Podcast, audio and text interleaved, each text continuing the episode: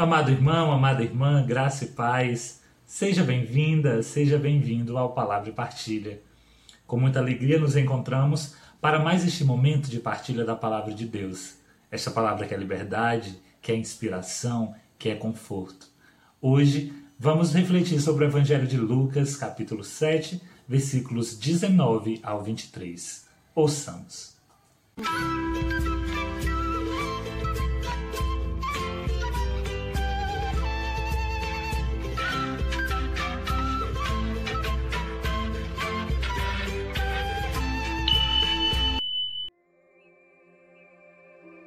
Naquele tempo, João convocou dois de seus discípulos e mandou-os perguntar a Jesus: És tu aquele que há de vir ou devemos esperar outro? Eles foram ter com Jesus e disseram: João Batista nos mandou a ti perguntar: És tu aquele que há de vir ou devemos esperar outro? Nessa mesma hora, Jesus curou de doenças, enfermidades e espíritos malignos a muitas pessoas e fez muitos cegos recuperarem a vista. Então Jesus lhe respondeu: Ide e contai a João o que vistes e ouvistes. Os cegos recuperam a vista, os paralíticos andam, os leprosos são purificados, os surdos ouvem, os mortos ressuscitam, e a boa nova é anunciada aos pobres. E feliz é aquele que não se escandaliza por causa de mim. Querida irmã, querido irmão, esse trecho do Evangelho de hoje nos convida, nesse tempo de advento que estamos vivenciando, a pensarmos um pouco sobre o reconhecimento da figura de Jesus. Como nós podemos reconhecer? Então, nesse Evangelho, João, é, João o Batista, manda perguntar a Jesus, através de seus discípulos, é? Se era realmente ele o prometido por Deus. Jesus responde: Digam a João o que vocês veem e o que vocês escutam. Qual era o Jesus que os discípulos de João viam? Qual era o Jesus que os discípulos de João escutavam? O Jesus que curava os leprosos, Jesus que ressuscitava os mortos, o Jesus que anunciava a boa nova aos pobres. É importante nós percebermos dessa passagem do Evangelho de Lucas essa ideia de reconhecer Jesus a partir do que Jesus faz, a partir de suas obras. Então, para os discípulos eram maravilhosas aquelas obras, grandiosas, fruto da graça de Deus que se manifestava através da ação profética de Jesus. Pensando na nossa ação pastoral de hoje, na nossa missão de levar Jesus às pessoas, de fazer com que as pessoas reconheçam Jesus, pensemos que Jesus as pessoas veem, que Jesus as pessoas escutam. Como você, meu irmão, minha irmã, como você acha que uma pessoa que só vê miséria, uma pessoa que está inserida num contexto de violência, de fome, de dor. Que Jesus essa pessoa vê? Que Jesus ela reconhece? É difícil, portanto, para nós compreendermos essa perspectiva do outro.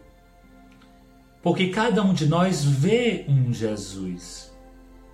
Infelizmente, irmã, irmão, muitos dos nossos não veem esse Jesus que nós vemos, mas não veem porque a nossa palavra não é suficiente.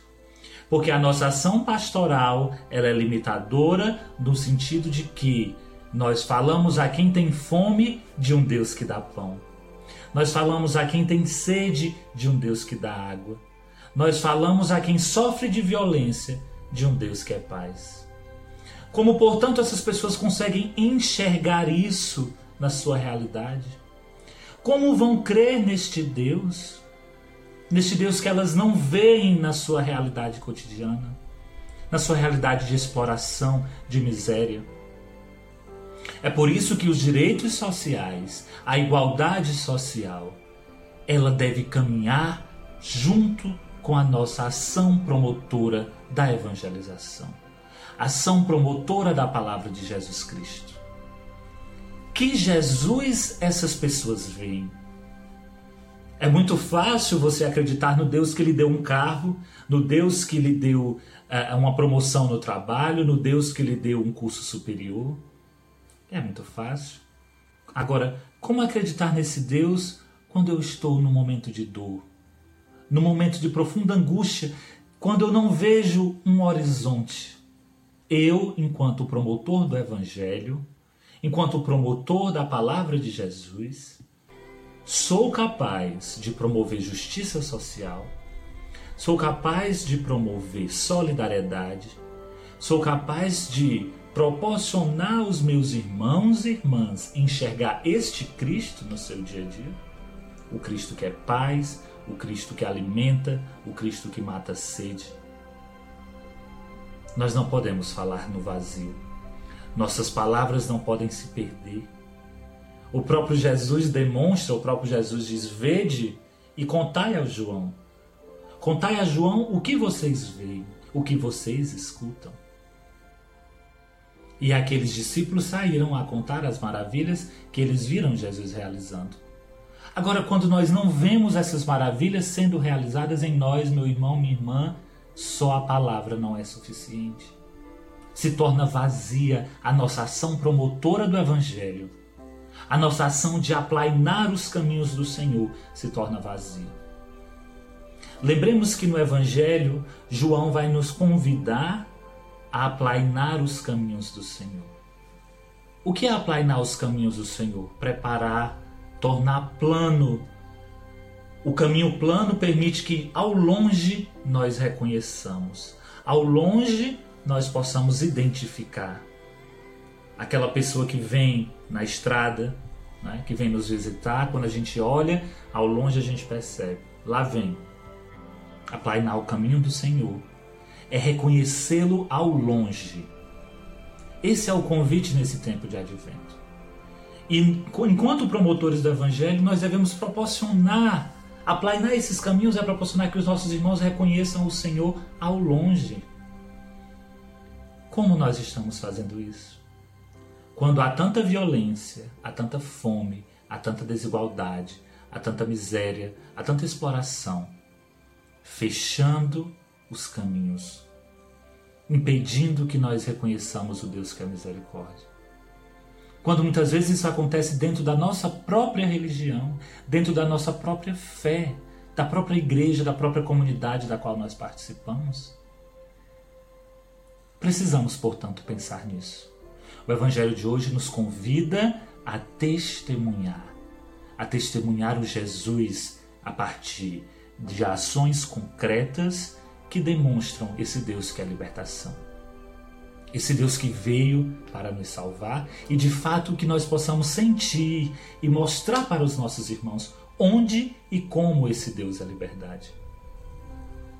Se nós ficamos na apatia da palavra vazia, nós não estamos pregando Jesus. Nós não estamos dando testemunho da verdade. Pensemos, portanto, nisso, meu irmão, minha irmã, nesse caminho de preparação para o Natal, nesse caminho de advento, nesse tempo de espera pelo Senhor. Que nós possamos ver Jesus no irmão, na irmã que sofre. Que ao chegar para esse irmão, para essa irmã, nós não cheguemos apenas com palavras vazias, mas com gestos concretos. E esse gesto concreto, você pode estar pensando que é dar dinheiro, que é dar uma cesta básica. Não, não necessariamente. Também é. Mas se eu não posso dar dinheiro, se eu não posso dar uma cesta básica, eu posso ouvir o meu irmão. Eu posso tratá-lo como ser humano. Quantas vezes nós passamos pelos nossos irmãos que estão em situação de rua e nós sequer pensamos que ali está um ser humano? Não são reconhecidos como ser humanos. Formam uma multidão de invisíveis que estão pelas ruas, que estão doentes, estão à míngua. Que nós pensemos nisso.